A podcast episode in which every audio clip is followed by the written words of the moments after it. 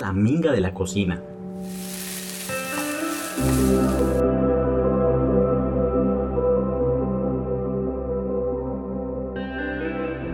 Bueno, Noki, yo quisiera pues como darle la bienvenida a esta primera experiencia de laboratorio que hemos denominado eh, la minga de la memoria. Entonces desde hoy pues eh, ya no lo llamaremos más laboratorio, sino como minga, poco aludiendo al componente social que implica, digamos, todo, el, todo lo que detona, digamos, el concepto de la minga. Para iniciar, digamos, la actividad de laboratorio es muy importante que estemos como dispuestos también, como dice un poco Heidegger, a estar ahí, ¿cierto? Estar ahí con el otro es copermitirse ver el mundo que el otro trae y cuando digo copermitirse es de parte y parte, ¿cierto? Tanto investigadores como, como los representantes que, que, tenemos hoy de la comunidad y por supuesto los del laboratorio vivo y comunicaciones y todo. Entonces eh, yo quisiera digamos un poco como comenzar compartiéndoles pantalla para irnos guiando con una presentación que, que tengo aquí. Entonces, esta presentación es un poco la presentación de la minga.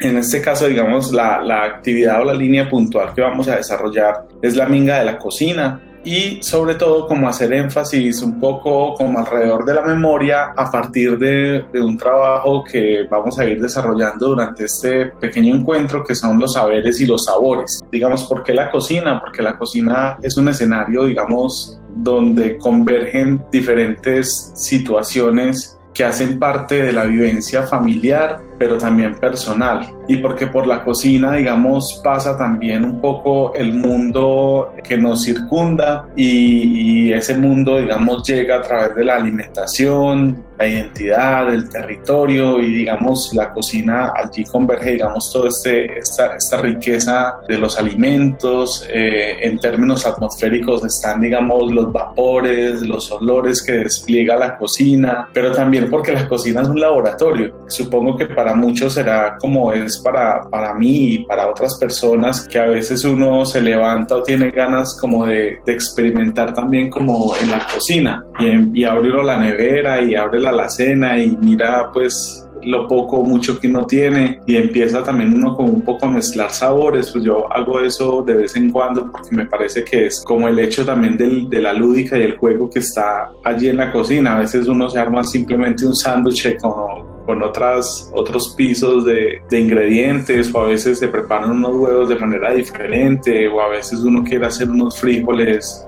de, de, un, de, una forma específica. Entonces, bueno, digamos que por eso la cocina nos parece como, como un buen inicio, digamos, para esta actividad de laboratorio. Todo el laboratorio está pensado en, varios momentos, pero este es, digamos, el primero. Y el primero, como tiene que ver con un asunto de sensibilización, tiene que ver básicamente con el evocar recuerdos, sentimientos y afectos alrededor de los olores y los sabores propios de sus cocinas. No necesariamente, digamos, eh, la cocina se refiere, digamos, al espacio o lugar específico dentro de la casa. Por cocina también podríamos entender ese lugar, pero todo lo que transita alrededor de ella, como la compra de los alimentos, la producción o la o, o, la cocción de los mismos hasta llevarlo a la mesa, digamos, de ofrecerle a nuestra familia algo de, de, esos alimentos preparados. Pero también, digamos, toda la cultura gastronómica que despliega también, digamos, la preparación. Entonces, eh, todo el laboratorio, toda la minga está pensado como en tres momentos. Esos momentos, uno será entonces de evocar, evocar esos recuerdos, sentimientos, afectos. Y en otras actividades eh, está, digamos, el segundo momento que es el de convocar, cómo la cocina también convoca. Y un tercer momento tendría, eh, lo hemos pensado, digamos, en, esta, en este desarrollo de la minga como la provocación, ¿cierto? La provocación es como el plato en sí mismo. Entonces, pues este primer momento es de evocar, luego convocar y luego provocar. Y esta evocación, pues eh, también pues, no la queremos dejar pasar como en vano y la evocación, digamos, de la cocina, por todo lo que les he explicado, también tiene que ver un poco con la memoria. Hacia allá vamos a ir transitando un poco como en esa primera actividad de la minga, quisiéramos hacer, digamos, como en este primer momento. Queremos hacer una cartografía sensible. La clave de la cartografía es poder ubicar como el eh, poder ubicar y organizar los elementos que uno puede reconocer y ubicarlos con líneas de referencia que le permitan a uno trazar recorridos, mirar rutas, explorar posibilidades de, navegación o simplemente, digamos, eh, poner un punto de partida sobre, sobre un asunto que, le, que a uno le interese. En este caso, pues esta cartografía tiene como varias anotaciones porque, digamos, quien la hizo estaba, digamos, pensando eh, sobre, sobre su experiencia vivida en la ciudad. Nosotros queremos como utilizar este, este mecanismo, este dispositivo de la cartografía, pero para hacer una cartografía de lo sensible, porque si estamos hablando como de sabores, pues eso tiene que entrar por los órganos sensitivos, ¿cierto? Por el gusto. Entonces lo que queremos es que a partir de unos platos o unas, o unas preparaciones que se hacen en la cocina que nosotros podamos identificar, comenzar, digamos, desde allí a, a plantearnos como unas rutas con unas categorías que posteriormente les vamos a proponer para hacerlo. Dentro de la conversación que vayamos teniendo, pues podamos ir como, como también haciendo como las actividades que les vamos a proponer y que ustedes también pueden ir como proponiendo como parte del ejercicio. Entonces, esto es lo que esperamos nosotros como de esta primera actividad. Bueno, entonces vamos como a comenzar un poco con, con la evocación de los recuerdos. ¿Cuáles son esas comidas que se preparan cuando hay visita, por ejemplo? Eh, Johnny, Johnny nos comparte que en su casa hacen sancocho, sancocho de pollo, dice Johnny. Eh, el sudado de pollo y el sancocho y los frijoles con sidra y con zapallo, pues que vienen a comer cosas diferentes de otros lugares, entonces dice, ay, por favor, nos pueden tener tal cosa. O el chocolate, el chocolate sí no falta todas las tardes, pero acá en la casa y donde uno va siempre le dan el chocolate. También Marcela dice si es desayuno, un tamal o destaca con chocolate en agua. De almuerzo, si es tradicional el sancocho. El chocolate es para las visitas, dice Johnny. Chocolate para las visitas, sí, tiene razón. Bien, miremos esta otra pregunta. ¿Qué se cocina cuando hay un evento especial en la casa? Para las visitas y para los eventos especiales. Uy, sí, es que el sancocho pega duro, por ejemplo, me hacen acordar, pues ahí en la universidad el sancocho era un, como una, un, un, elemento ritual, ¿no? Entonces, por ejemplo, se hacía el paro en la universidad entonces el sancocho era lo que unía, digamos, los esfuerzos de la gente que iba a la galería a pedir la comida. Y entonces pues se hacía un sancocho ahí en la plaza de la universidad y pues con eso, digamos, se compartía también lo que era la lucha, la resistencia ahí de los estudiantes pues cuando estaba en paro. Y ya pues con esta pregunta de cuando hay algo especial en la casa, no un mondongo, pues en mi caso un mondongo así bien, bien hardcore, bien, bien nutrido. La sopita de toalla, como le dicen. sí, señor. Un, sí, un sancocho súper colaborativo. Me parece que un sancocho eh, es propio como de una minga. Yo, yo siento a veces que, que el, lo bonito del sancocho es cómo, cómo se une también la comunidad o la familia alrededor de ese fuego, ¿cierto? Que nutre, digamos, o que cocina o, cose el, el, sancocho y los ingredientes del sancocho. Y ahí también hay, hay una especie de saber compartido. Yo recuerdo que la otra vez estábamos haciendo un sancocho en la casa de un amigo y sucedió que a alguien le pidieron el favor de pelar unas papas y no sabía. Y, y eso fue, digamos, el tema inicialmente de burla, pero luego se convirtió en un ejercicio de enseñanza y aprendizaje muy interesante, pues que, es, que, que no, es un, no es un saber, eh, digamos, institucionalizado, es decir, uno no va a la universidad ni va al colegio para aprender a pelar una papa, pero que es tan valioso ese saber que, que me imagino yo, pues, que, que, debería estar como al mismo nivel de aprender a, a, a hablar en público y a comunicarse y todo, porque es que hace parte también de la supervivencia. Entonces, eh, yo recuerdo mucho, digamos, esa, esa anécdota o esa experiencia de, de, cómo, cómo el sancocho también estimula como situaciones específicas de enseñanza y aprendizaje. ¿Qué cocina cuando hay un evento especial en casa? Sancocho. ¿Sancocho o frijoles? Frijoles puede ser, sancocho o frijoles. Pero los frijoles así normalitos o porque ahorita hablaban de esa... Eh, de, eh, frijoles de, con sidra y, y con frijoles especiales hechos por mí.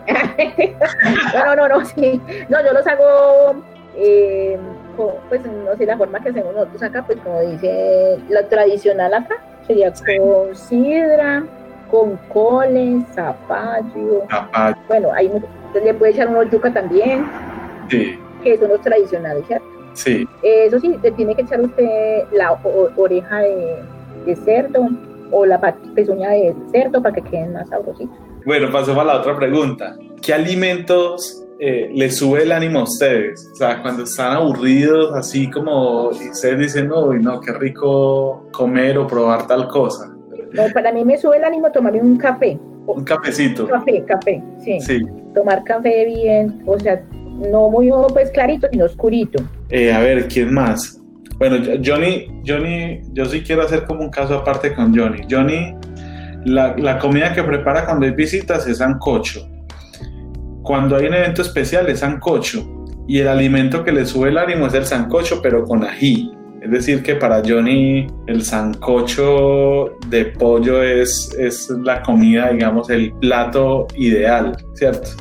Marcela nos dice que la naranja, cuando estaba, la naranja le sube el ánimo, el jugo o la naranja como tal, Marcela.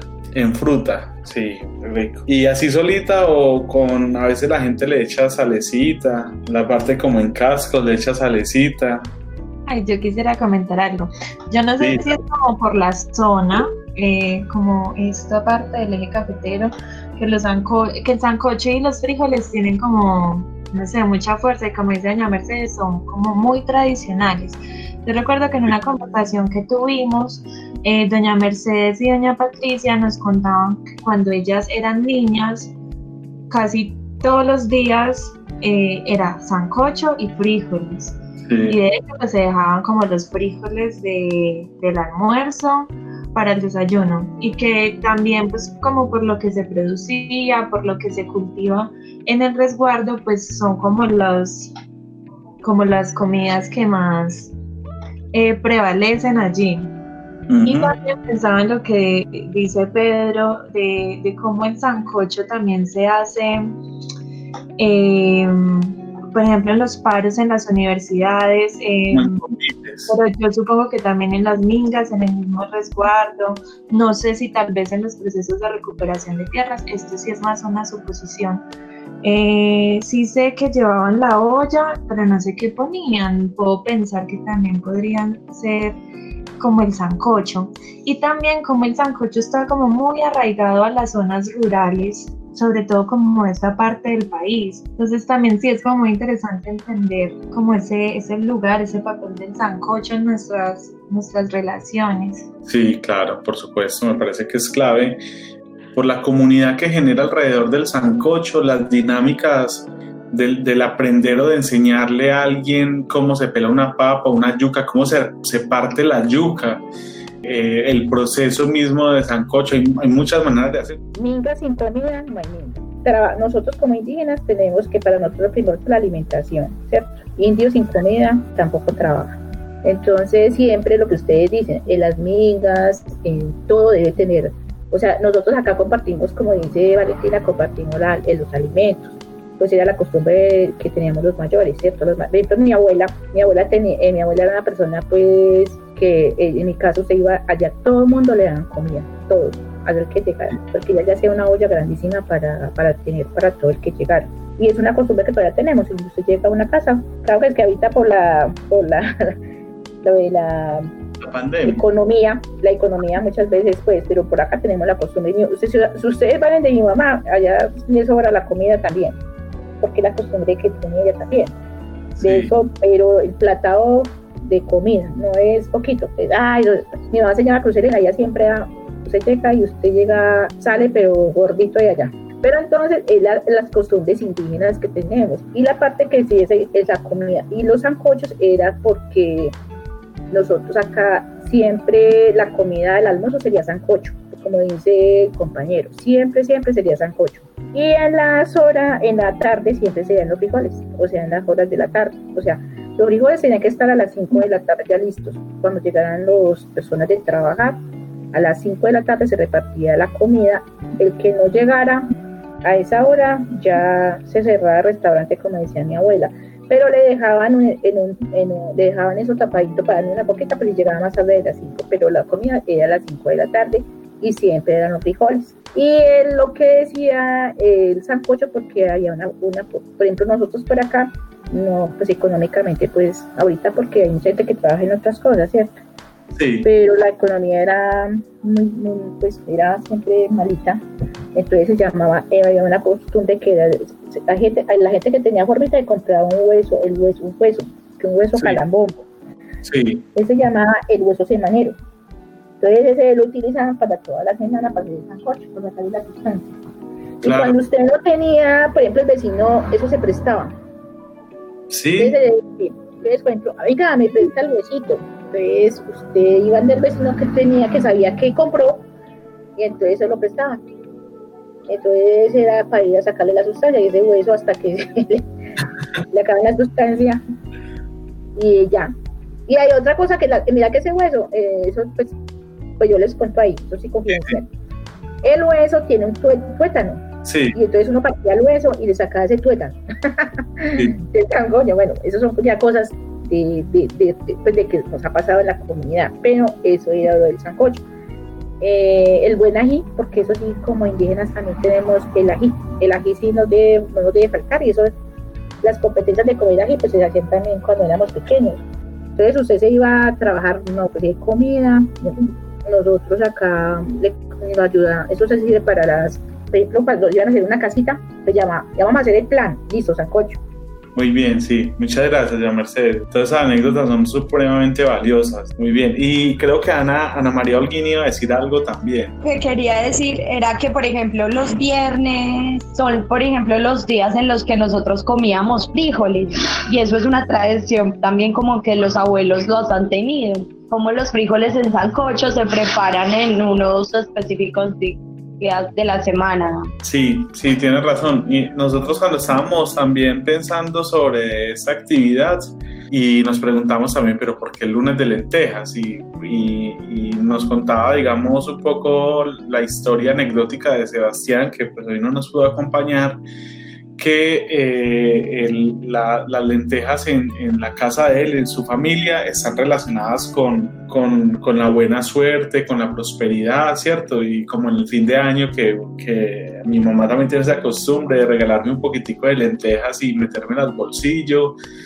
Entonces que los lunes son como para empezar la semana, digamos, de esa manera. No sé si alguien también tenga esa misma eh, interpretación de los lunes de lentejas. Estoy de acuerdo con él. Eh, eh, a nosotros también los lunes, mm, mi mamá decía que era para, para llamar abundancia, que para que no nos faltara en la mesa y siempre invitábamos una o dos personas para que fueran a almorzar a la casa, porque ellos siempre, eh, que la bendición de ellos era muy importante. Por ejemplo, cuando los fines de semana se hacía los sábados sancocho con carne fresca, eh, la de sancocho y huesito de cerdo. Y el ají que es de tradición y la arepa redonda, de, de esas que son como, Sí. como infladitas. Pregunta que me parece a mí clave es ¿qué alimento te vuelve nostálgico o nostálgica? Es decir, que les haga recordar algo que puede ser, bueno, no necesariamente triste, pero que sí, digamos, evoque esa, esa nostalgia de, de- de un tiempo anterior. Eh, los frijoles. Los frijoles. Sí. Los frijoles porque, ¿sabe? Porque siempre me hace acordar de mi esposo. Mm. Eh, porque a mi esposo eh, le gustaban mucho los frijoles. sí, Y entonces, siempre que yo hago los frijoles, yo le digo a los muchachos, ah, a su papá siempre le gustaban los frijolitos. Entonces, eso siempre, siempre me hace recordarlo. Y que a él le gustaba siempre que hicieran los frijoles, pero que los hiciera como les dije ahorita, con la pezuñita de cerdo. y él decía, ah, que ese frijol está rico. Entonces, siempre me de los frijoles. Y que también tenía una forma que tenía que ser con jugo de mora. muchas gracias, doña Mercedes. Johnny por aquí nos dice que el caldo de carne y papa con cimarrón un domingo en la mañana, además lo ubica, ¿cierto? Eh, yo también iba a preguntarle eso, Johnny, ¿qué es cimarrón? Papa con cimarrón, ¿qué es? Bueno, yo no tengo una- un nombre específico, al menos que es una hierba que se da generalmente donde hay caña, eh, generalmente se da mucho en lugares eh, cálidos Sí. y es una hoja que es como una especie de sierra, eh, hasta poder chuzar a veces, chuza, pero pues ah, solo se, de la planta solo se agarran las hojas y se, se pican como si fuera cilantro, o sea, es, digamos, es, es el, el cilantro de los más pobres, o sea, cuando no tenés ni para comprar cilantro, entonces buscas cimarrón, y le pica la comida y es como si fuera una especie de cilantro, un poquito más duro y con un sabor bien particular, que le da un toque especial al alimento. Ese cimarrón es tradicional de nuestras comunidades indígenas. Solo se utilizan las, las hojitas, se hacen en atadito, unos lo pican bien y los otros lo hacen en atadito y se lo echan allá a la sopa. Eh, es muy delicioso. Con ensalada sí que es delicioso. Y eso es lo que empieza, digamos, un poco a constituir como las experiencias en la cocina.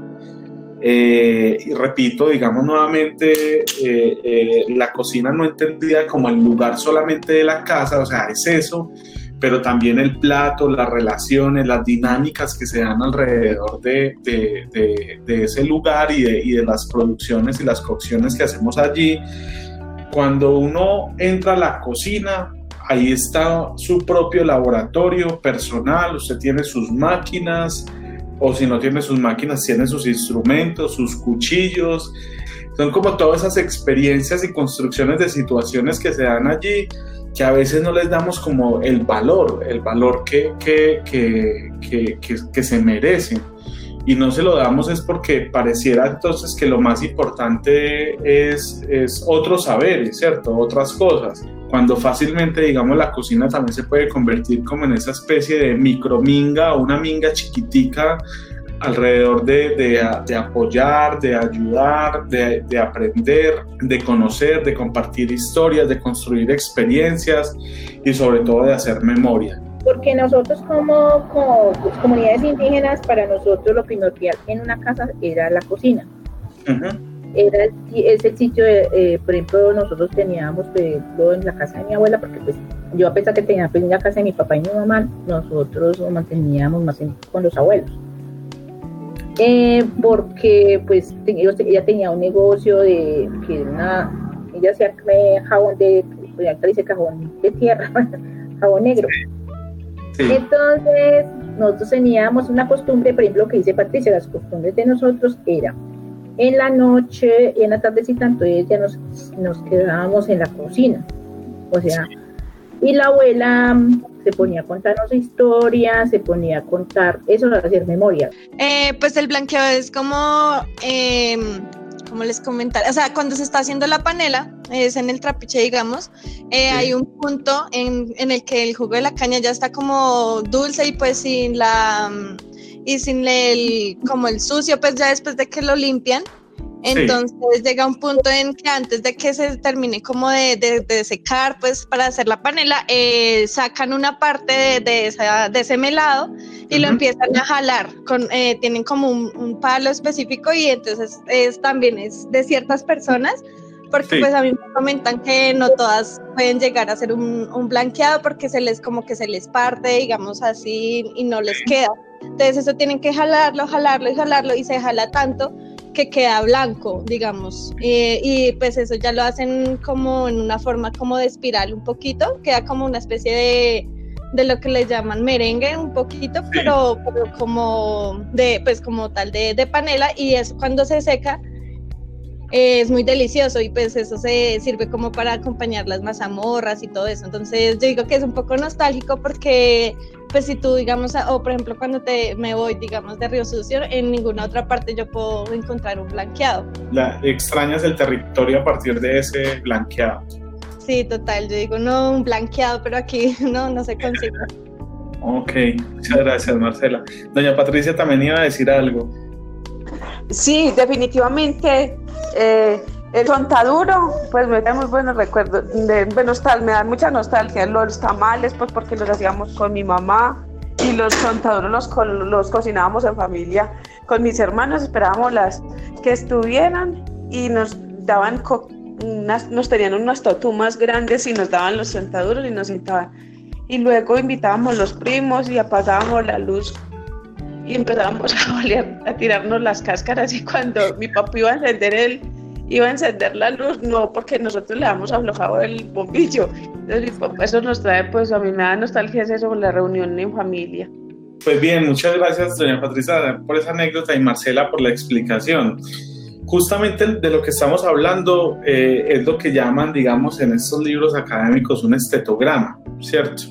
Un estetograma son como estos fragmentos expresivos y por fragmentos entiendan como estos objetos que pueden ser alimentos, comidas, que se pueden, que, digamos al momento de tocarlos, de verlos, de olerlos, de escuchar también a eh, eh, eh, cualquier otro objeto o una persona decir algo, o el tono de voz y, o la forma en cómo habla, y el gustar también, digamos, ciertos alimentos, pues para unirlo, digamos, a la, a la actividad de esta minga, que son capaces de activar, digamos, esa función de la memoria que consiste en crear, ¿sí? Es por esto que inmediatamente y casi de manera eh, espontánea en esta activación, nuestras memorias se hacen vivas.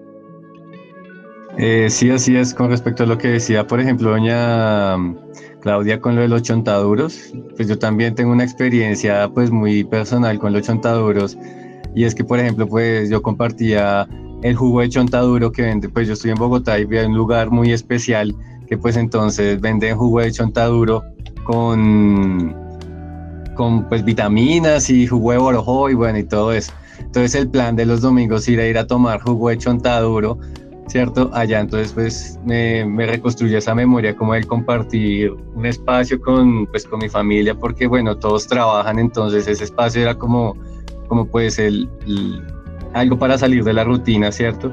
Entonces, pues muchas gracias por activar esa memoria. Iba a decir que sí que me parecen como muy contundentes esas formas en, en, las que esas preguntas pues evocan ciertos recuerdos. Pues a mí como que más que todo me recordaba mucho de la infancia cuando pues sí estaba ya en la vereda en Pulgarín, porque hoy día pues ya estamos en otra que se llama Pesipirra. Entonces como, como precisamente un poco también en toponimia, no sé, en esos, esos lugares en los que no también le tiene afecto y pues que a partir de ahí también todas las experiencias pues como tal ya de la alimentación me parecen pues muy enriquecedora la, la actividad. Eh, eh, lo que dicen los compañeros, pues a través también de, de la alimentación, de, se recuerdan cosas buenas y cosas malas, como decía ahorita, ¿cierto? Pero que ahí está la memoria y que por ejemplo que estamos haciendo en ese trabajo, pues imagínense, de una cosa que yo me dije, no, eso qué, qué función tendrá ahí, ¿cierto? Eh, se sabe que podemos recordar a través de, de, o sea, de hacer memoria y de memorias así muy agradables, ¿cierto? Como decían los compañeros, recordar, y esa es la forma también de construir otras formas algo que, por ejemplo, a mí me recuerda mucho a Río Sucio era que yo aquí en Manizales, pues nunca había comido chontaduro. Es más, pues yo lo veía y yo decía que eso se ve súper maluco. Y cuando llego a Río Sucio, pues me encuentro con un, en el parque de San Sebastián con muchas puesticos como de, chontaduro. Y fue a partir entonces en Río Sucio donde conozco el chontaduro y me di cuenta que era la cosa más deliciosa que he probado y con miel, limón, sal. Hola, la historia mía de, de, la, de las bolitas de chocolate del cacao era que mi papá lo traía, lo, lo, organizábamos pues, y lo tostábamos y lo molíamos. Cuando empezó pues lo de, de todo, lo de la violencia y todo, empezó pues a entrar el ejército y esos grupos, mi papá nos, tenía, nos hacía hacer las bolitas y tenía una canoa en el techo donde los guardábamos todas las bolitas. Y él nos decía, y solo dejaba a la vista por ahí unas 10 unas 10 mm, bolitas y las otras las hacía guardar y nos, nos decían que teníamos prohibido decir que teníamos guardadas bolitas de chocolate porque se las llevaban eh, recogían y se los llevaban. Entonces el secreto era de familia. en ningún momento decíamos que teníamos chocolates en esas canoas secando. No, que muchas gracias por esas, esas historias, anécdotas tan, tan, tan dicientes y pues tan bonitas también. Recuerdo eh, lo mismo que estábamos hablando un poco, cómo, cómo relaciona uno el, el, lugar con el sabor y con la textura y con la experiencia vivida, ¿cierto? Es un poco lo que sucede también allí con lo del estetograma. Por eso son, digamos, estos objetos, objetos que al tocar, ver, oler, escuchar, gustar, detonan y activan inmediatamente una memoria, pero sobre todo como los recuerdos que pensamos olvidados y que nos constituyen.